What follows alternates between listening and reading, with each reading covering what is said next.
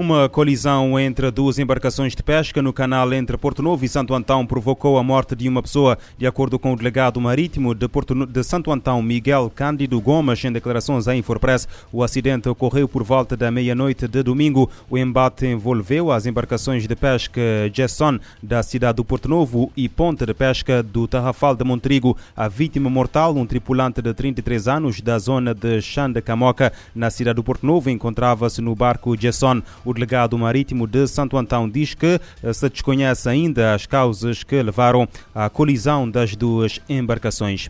Um imigrante de 76 anos eh, morreu na tarde deste domingo, vítima de um acidente de aviação na estrada que liga Calhau e norte da Baía das Gatas, em São Vicente. A sua companheira ficou ferida e foi transportada pelos bombeiros ao Hospital Batista de Souza. O jornal online Minder Insight avança que a viatura sofreu um despiste, capotou e ficou, e ficou em cima de uma ribanceira. A vítima mortal de 76 anos vivia na França e estava de férias em São Vicente.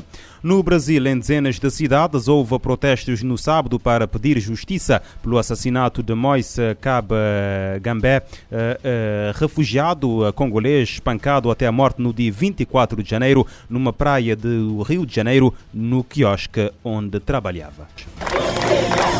O assassinato de Moise Kabagambé, congolês refugiado político no Brasil há 10 anos, comoveu o país inteiro. A mãe de Moise, Ivone, falou às manifestantes perto do quiosque onde ele foi brutalmente atacado.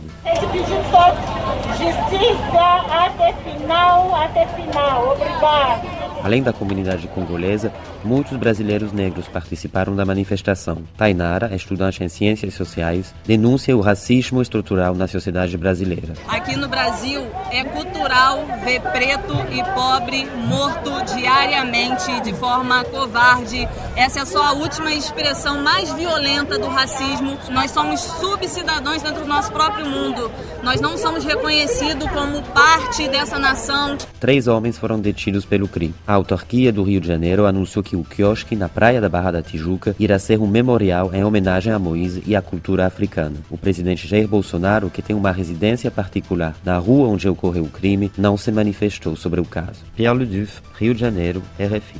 Moise era um trabalhador informal, servia bebidas na areia da praia em troca de diárias. A família diz que na noite em que foi morto, o congolês tinha ido até o local cobrar o pagamento atrasado. As imagens captadas pelas câmaras de segurança mostram que o congolês foi morto a pauladas por três homens. A brutalidade do caso chamou a atenção da opinião pública no país e teve repercussão internacional e entre organizações de direitos humanos como a Amnistia Internacional.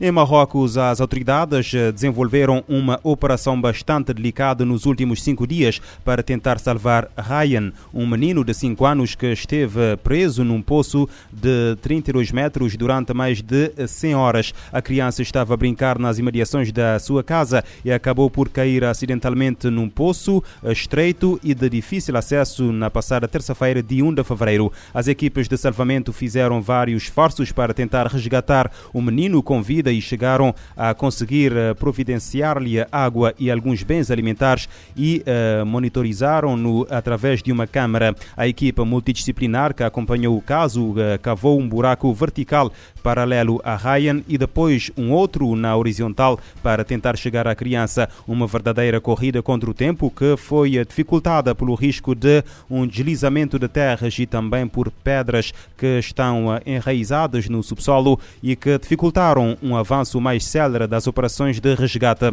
As autoridades marroquinas tudo fizeram para tentar resgatar o menino com vida, mas o pior viria a confirmar-se na tarde de sábado. Através da câmara que eh, fizeram chegar ao menino, era possível ver que este estava deitado e que não se mexia. No entanto, as equipes de salvamento acreditaram até o fim que conseguiriam resgatar a criança com vida, algo que não se viria a verificar. O menino não, o menino não resistiu aos ferimentos e acabou por ser resgatado já cadáver.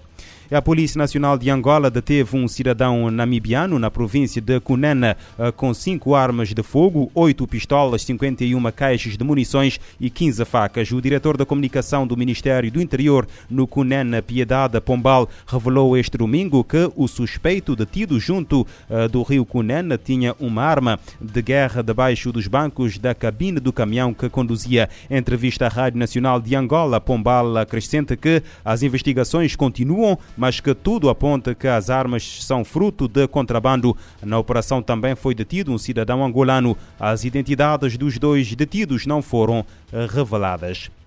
As Nações Unidas alertam para a necessidade de reforçar as ações para erradicar a mutilação genital feminina até 2030. O apelo foi feito este domingo, Dia Internacional da Tolerância Zero para a Mutilação Genital Feminina. Sobre a prática, o Fundo da ONU para a Infância alerta que avanços importantes foram reduzidos como consequência da pandemia da Covid-19. Segundo os dados da agência, os avanços dos últimos anos retrocederam em 33%. Em entrevista à ONU News, a representante do Fundo da População das Nações Unidas em Genebra, Mónica Ferro, destaca que investimentos na educação e empoderamento são fundamentais para quebrar mitos e normas sociais sobre a prática.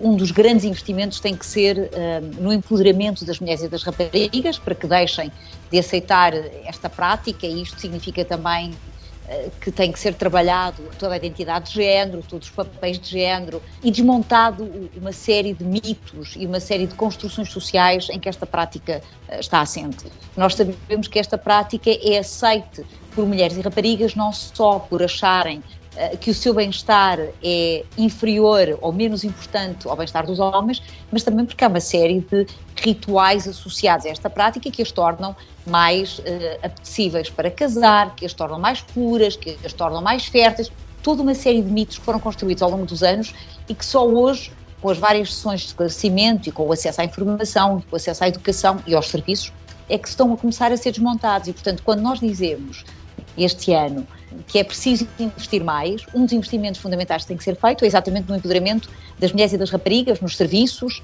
um, e nas respostas adequadas uh, para as que estão em risco de mutilação genital feminina ou foram afetadas por mutilação genital feminina. Mónica Ferro lembra que cerca de 80 países já criminalizam a mutilação genital feminina. Mais recentemente, em 2020, o Sudão também declarou o seu compromisso com a erradicação do procedimento. O país tinha um dos maiores índices de vítimas da mutilação genital feminina, tendo chegado a 86,6% das mulheres em 2014.